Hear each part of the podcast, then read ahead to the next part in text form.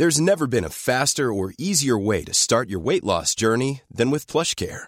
PlushCare accepts most insurance plans and gives you online access to board-certified physicians who can prescribe FDA-approved weight loss medications like Wigovi and Zepbound for those who qualify. Take charge of your health and speak with a board-certified physician about a weight loss plan that's right for you.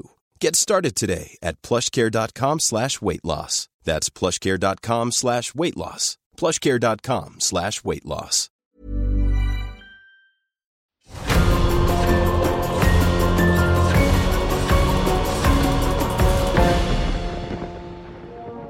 Le vieux monde se meurt, le nouveau monde tarde à apparaître, et dans ce clair-obscur surgissent les monstres, disait Antonio Gramsci.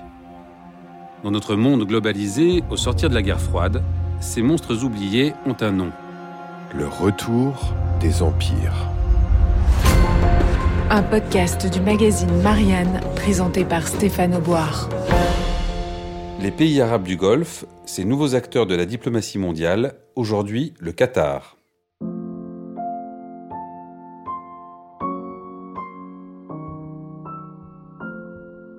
Bertrand Besancenot, euh, rebonjour. Rebonjour. Après avoir parlé de l'Arabie Saoudite euh, au dernier numéro, nous allons passer aujourd'hui au Qatar. Vous avez été aussi ambassadeur euh, de France, donc entre 1998 et 2002.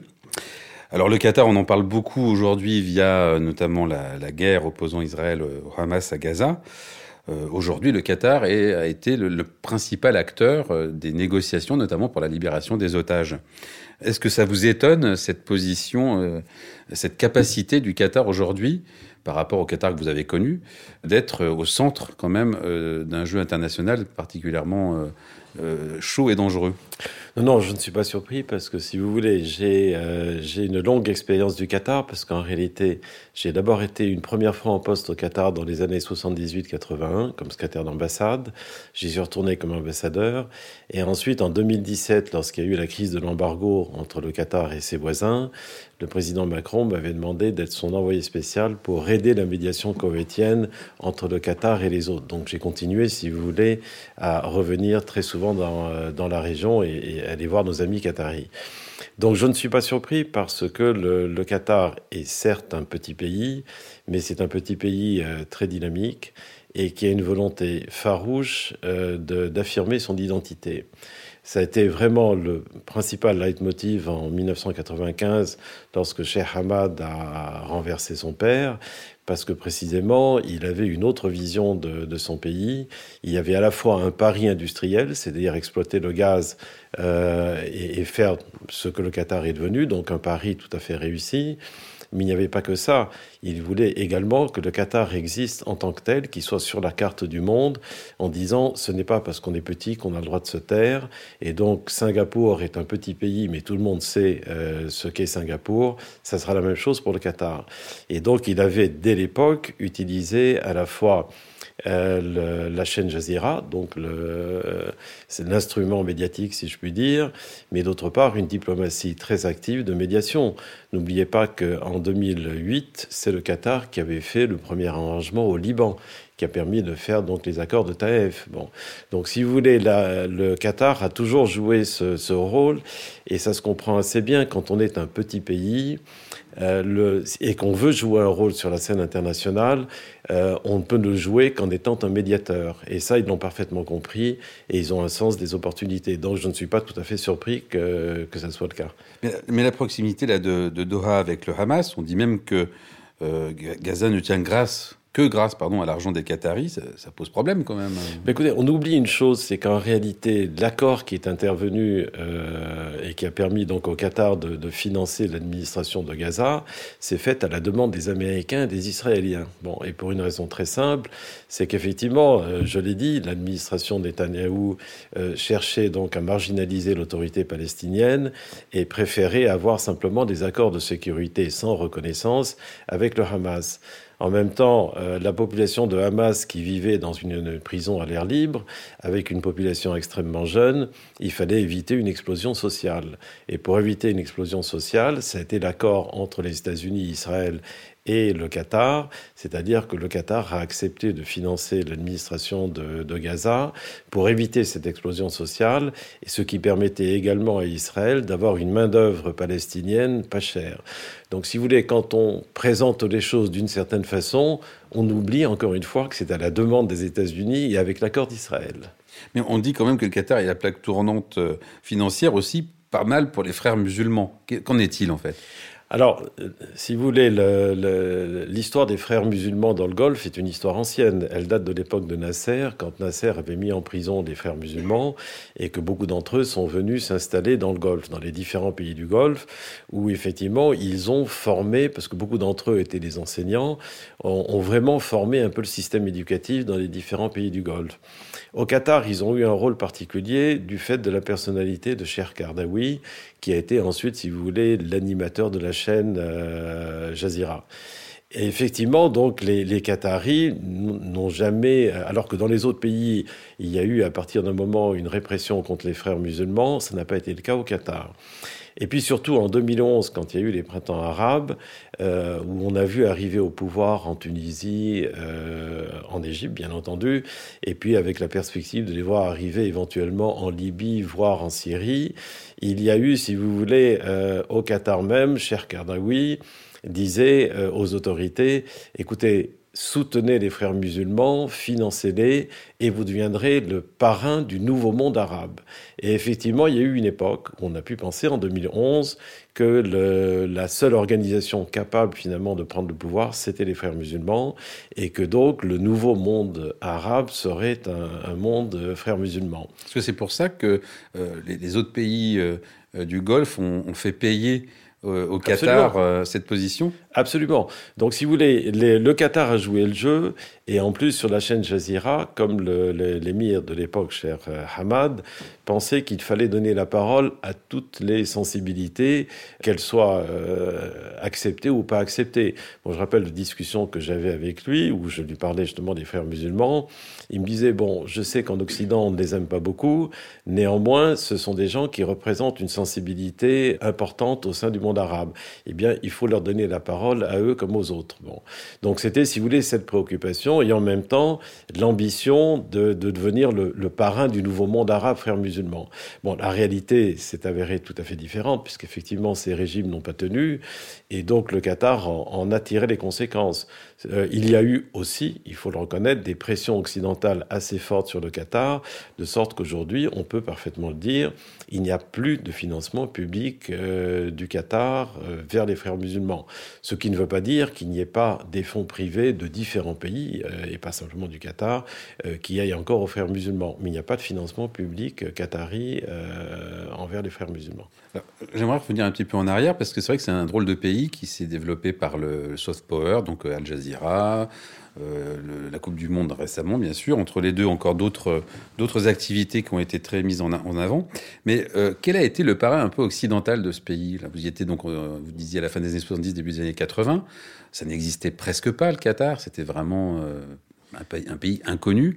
Euh, bon, on sait que c'est la BBC pour Al Jazeera. Il y a eu beaucoup de gens de la BBC euh, qui ont monté cette chaîne, etc. Mais qui est derrière au niveau occidental? Mais écoutez, Qui est le parrain? Mais Écoutez, on oublie une chose, c'est qu'au moment de son indépendance, le Qatar souhaitait se dissocier, enfin se distancier en tout cas de la puissance tutélaire britannique.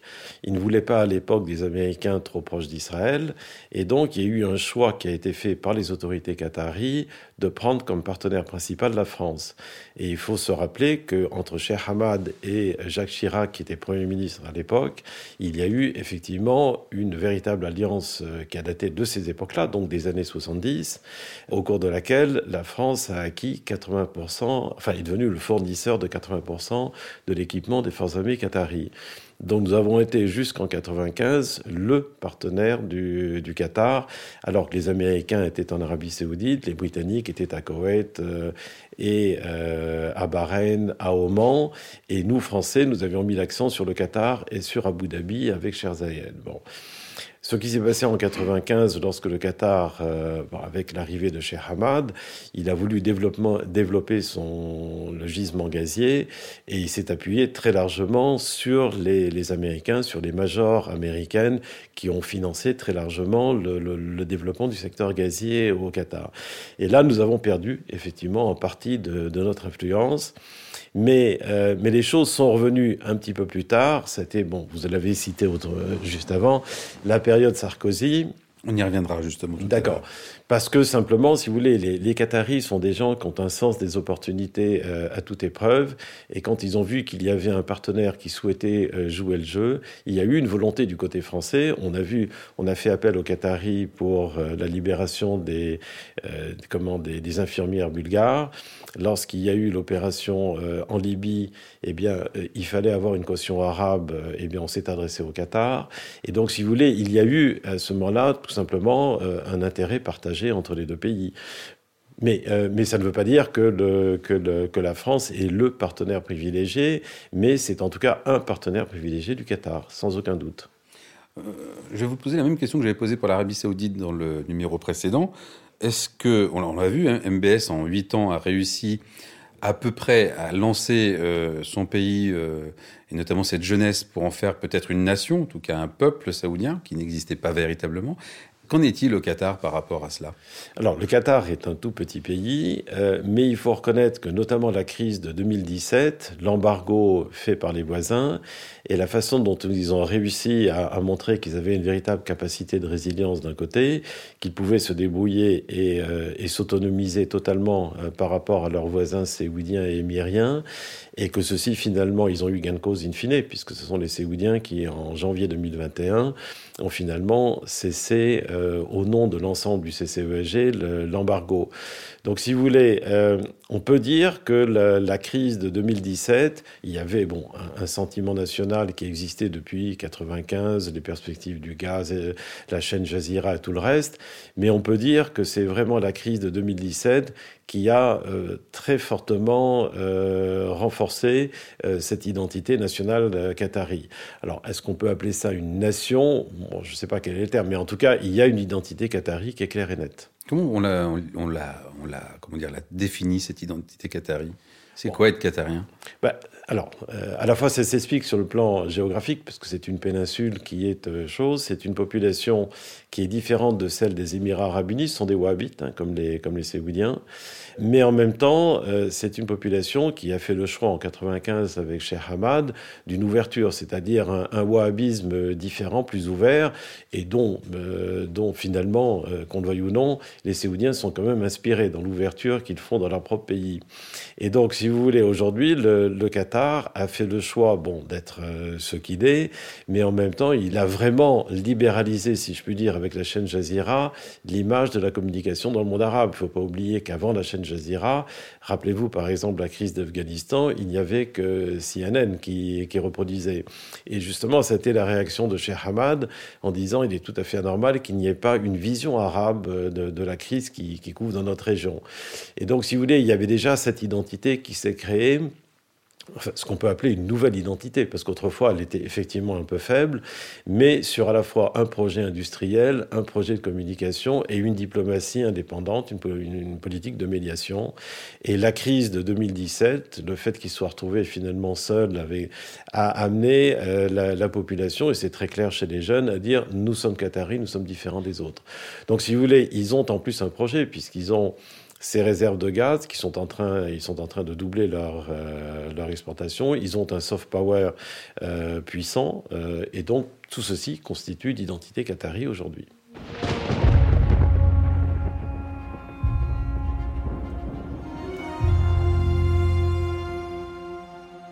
Premier discours public depuis sa défaite contre François Hollande, Nicolas Sarkozy est à Doha lors du forum Doha Goals, le 11 décembre 2012. Je vous le dis comme je le pense. La première raison pour laquelle je suis venu au Qatar n'a pas trait au sport. Dans cette région du monde, il se joue une partie décisive au Qatar. Comment concilier l'identité et la modernité? Je salue le délicat effort de Doha de s'ouvrir au monde sans renier sa fidélité à l'islam, sa culture et sa tradition. Cher Émir, c'est le devoir du monde entier de vous aider. De votre succès dépend l'équilibre du monde. Tout pousse à diviser nos peuples et à affirmer nos identités les unes contre les autres. Le sport est un antidote à cette tentation. Le sport permet de transcender les clivages sociaux, ethniques, religieux. Dans un stade, il n'y a qu'un seul élan, celui de partager les émotions. Je remercie Seb Blatter pour l'attribution de la Coupe du Monde au Qatar. Un choix stratégique et politique majeur. Bertrand on a entendu une phrase importante euh, de Nicolas Sarkozy dans ce discours où il dit Du succès de Qatar dépend l'équilibre du monde. C'est quand même un peu. Euh, c'est fort hein, comme, euh, comme expression. Alors, je ne vous apprendrai rien en disant qu'en politique aussi, la politesse existe et que parfois les expressions dépassent les réalités. Oui, là, en l'espèce, c'est une expression un peu forte. Non, mais si vous voulez, euh, que, que M. Sarkozy ait voulu saluer ce qui se faisait, ça se comprend. Euh, et il est évident que pour le monde arabe, d'une façon générale, le fait qu'un pays arabe ait été choisi pour être le, siège du mondial était une véritable, une véritable fierté, et notamment pour la jeunesse, parce que la, jeunesse, dans la plupart des pays arabes, c'est vrai au Qatar, euh, s'intéresse essentiellement au football. Et donc que ce soit un pays arabe qui puisse accueillir le mondial de, football était effectivement une, une véritable fierté savez, et je crois que Sarkozy le signalait également, euh, dans cette région du monde, vous avez un vrai problème de santé, euh, tout simplement parce que le mode de vie des uns et des autres euh, fait que vous avez un taux d'obésité qui est absolument effrayant, sans parler enfin, d'autres maladies génétiques et autres. Et l'absence de sport, étant donné le climat, est aussi un des facteurs qui joue. Donc le fait que l'accent ait été mis au Qatar, comme dans les autres pays aujourd'hui, sur le sport pour essayer justement de changer le mode de vie euh, est important. Et donc le, mondial et le fait que c'est eu lieu dans un pays arabe était un signal en soi. Donc Sarkozy l'a souligné, il a eu raison de le faire, euh, d'autant plus que le Qatar est pour nous un partenaire important. Maintenant, la formule que vous citez, je vous dis, bon, c'est de la politesse euh, diplomatique. Bon, voilà.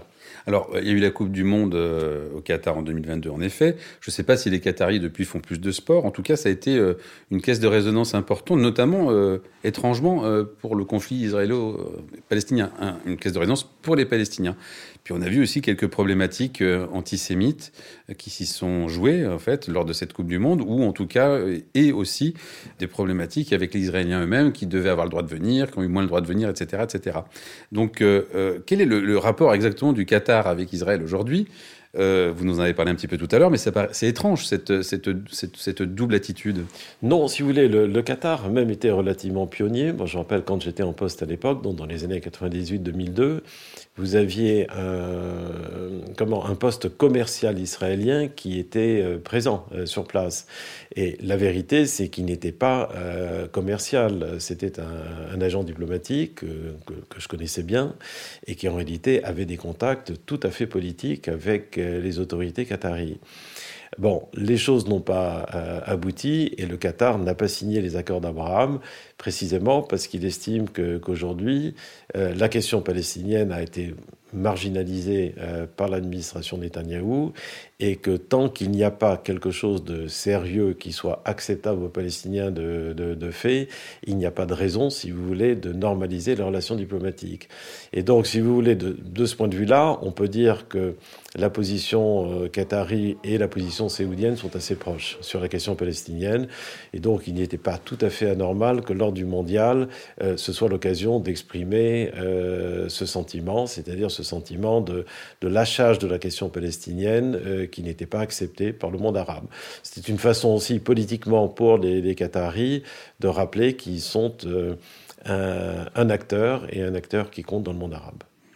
Est-ce qu'aujourd'hui on peut dire que le Qatar est le pays le plus influent diplomatiquement de la région? Non, certainement pas. C'est l'Arabie saoudite, euh, pour des raisons évidentes. Mais le Qatar est un pays qui a réussi, après la crise de 2017, à affirmer son autonomie. C'est un pays qui joue un rôle de médiateur. Il, y a, on a toujours besoin d'un médiateur quelque part. La Suisse a joué ce rôle-là à un moment, la Norvège l'a fait à une autre époque.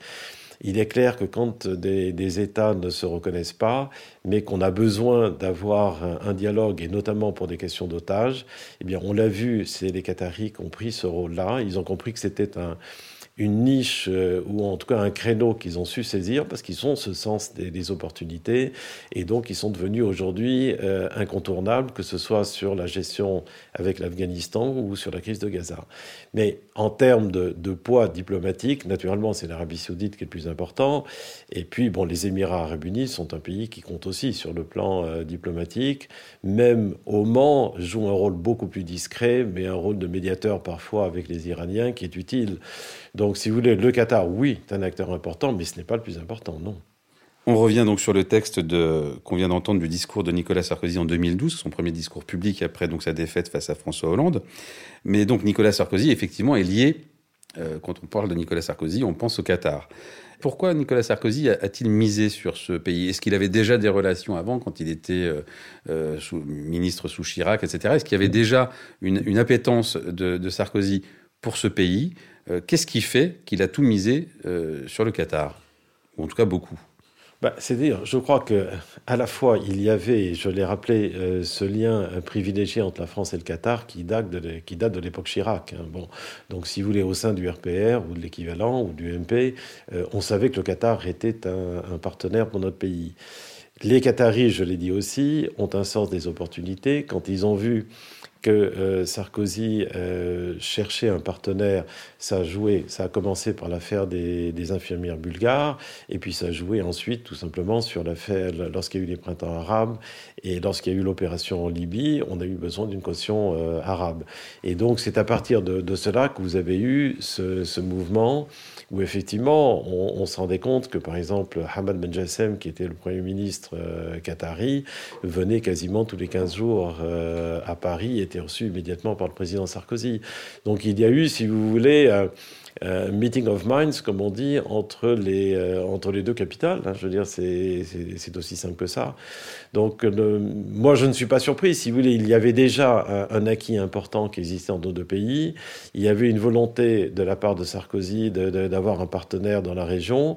Et les, Qataris euh, l'ont saisi parce qu'ils ont ce sens des opportunités que d'autres n'ont pas euh, aussi prononcé. Et par la suite, bon, ils rachètent le Paris Saint-Germain, etc., qui est une immense vitrine. Ils se rachètent la capitale française, euh, en tout cas sur le plan, sur le plan footballistique, avec donc une force de frappe énorme. Et on, dit souvent que le, Qatar, via notamment cette, cette euh, le Paris Saint-Germain, via un travail de fond fait aussi dans les banlieues, on dit qu'ils sont les, les promoteurs d'une sorte d'islam pas très, euh, comment dire, euh, en rapport avec la laïcité française. Qu'est-ce qu'on répond à ça? Alors, il y a deux choses différentes. La première, c'est que l'ancien émir, enfin, ce qu'on appelle l'émir père aujourd'hui, Cheikh Hamad, est un homme qui a toujours eu une sympathie très forte pour la France. Donc, je veux dire, il a, il a des appartements à Paris où il vient très fréquemment. Il aime se promener dans le quartier différents quartiers, que ce soit le quartier latin, que ce soit la, place des Vosges, etc. C'est un homme qui aime Paris et qui a par ailleurs une propriété dans, dans le sud, près de Cannes, où il, passe en général tout l'été. Bon. Donc il y a ce prisme français.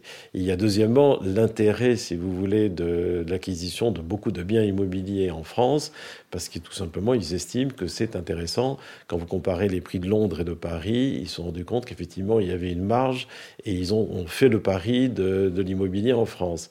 Et puis en plus, il y avait aussi des relations très fortes, par exemple avec la Gardère, et ils se sont rendus compte que dans un, pays comme le, Qatar, eh bien, avait besoin de rentrer, si vous voulez, dans le, le, monde économique international et avoir des partenaires comme Lagardère, investir dans des pays comme EAD, dans des compagnies comme EADS ou autres, était une façon de, de garantir, si vous voulez, la, la sécurité du Qatar.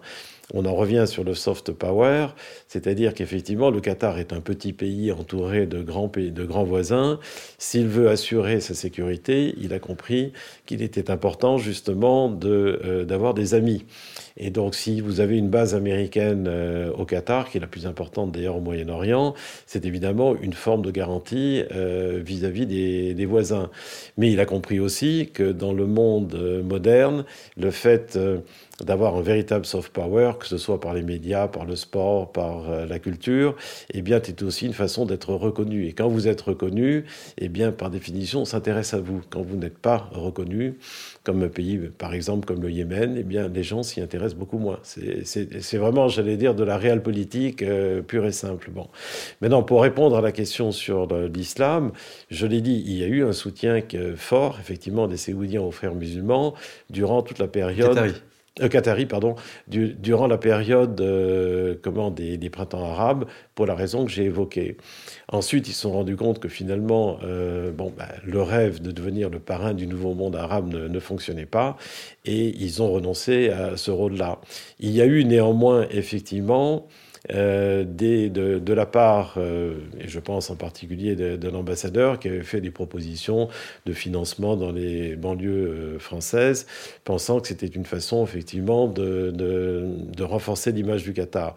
Ils se sont rendus compte devant la réaction qu'il y a eu dans l'opinion publique en France que c'était une mauvaise piste, ils y ont renoncé. Par contre, sur le plan euh, sportif, bah, l'acquisition du PSG était un rêve et ils avaient déjà en tête, si vous voulez, le, mondial à venir.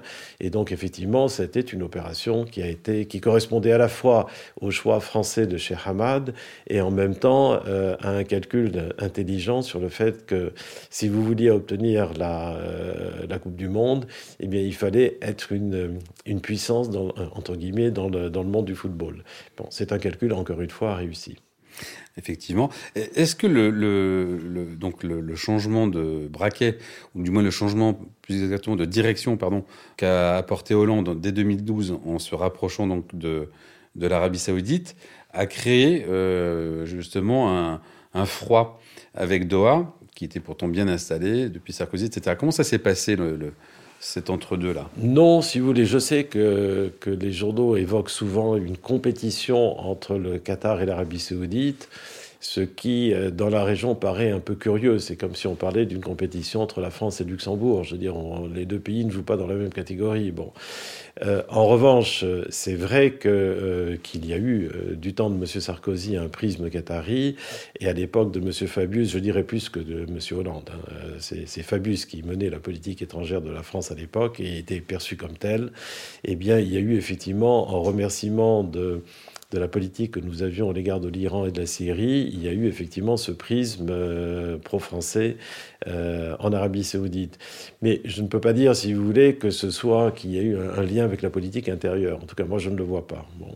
Maintenant, la relation avec les, euh, le Qatar, l'Arabie saoudite, dans la période suivante, c'est-à-dire la période de M. Macron, Là, c'est quelque chose de différent. C'est-à-dire, durant le premier mandat de M. Macron, il y a eu un prisme émirien extrêmement fort, qui était très clair on avait un peu le sentiment que le président de la République voyait la région euh, avec les yeux de Mohamed Ben Zayed, c'est-à-dire un pays qui à la fois... Mohamed Ben Zayed qui est l'émir des Émirats Arabes Unis. Voilà, enfin le président de la Fédération des Émirats Arabes Unis et émir d'Abu Dhabi.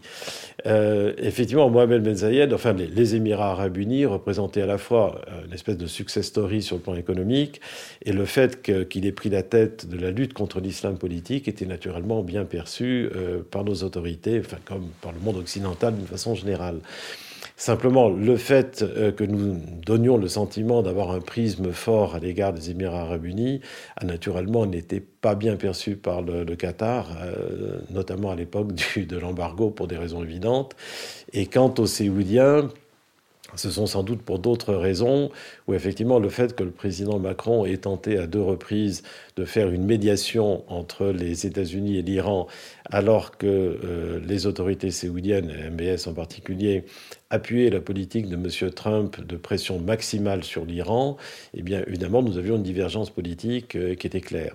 Bon, ceci a été changé à partir du deuxième mandat euh, du président de la République, qui a fait effectivement un certain nombre de gestes, et à l'égard de l'Arabie saoudite, et à l'égard du Qatar. À l'égard de l'Arabie saoudite, en étant le premier leader euh, occidental à aller à Jeddah en décembre 21, euh, et en recevant ensuite à deux reprises MBS à Paris, il a montré qu'effectivement, nous, nous voyions bien que l'Arabie saoudite était un partenaire important pour nous. Et vis-à-vis du, Qatar, il a fait également des gestes à l'égard de, l'émir du Qatar euh, pour euh, justement montrer que nous avions de vrais intérêts également avec ces deux autres pays et nous n'avions pas comme seul partenaire les Émirats arabes unis. On l'a compris, donc la France a des amis à Doha, à Riyad, euh, à Abu Dhabi. Tout va bien donc pour Paris. Bertrand Besancenot, merci.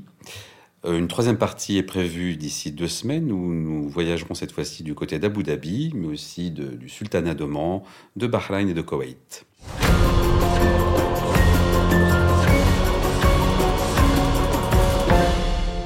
Le retour des empires.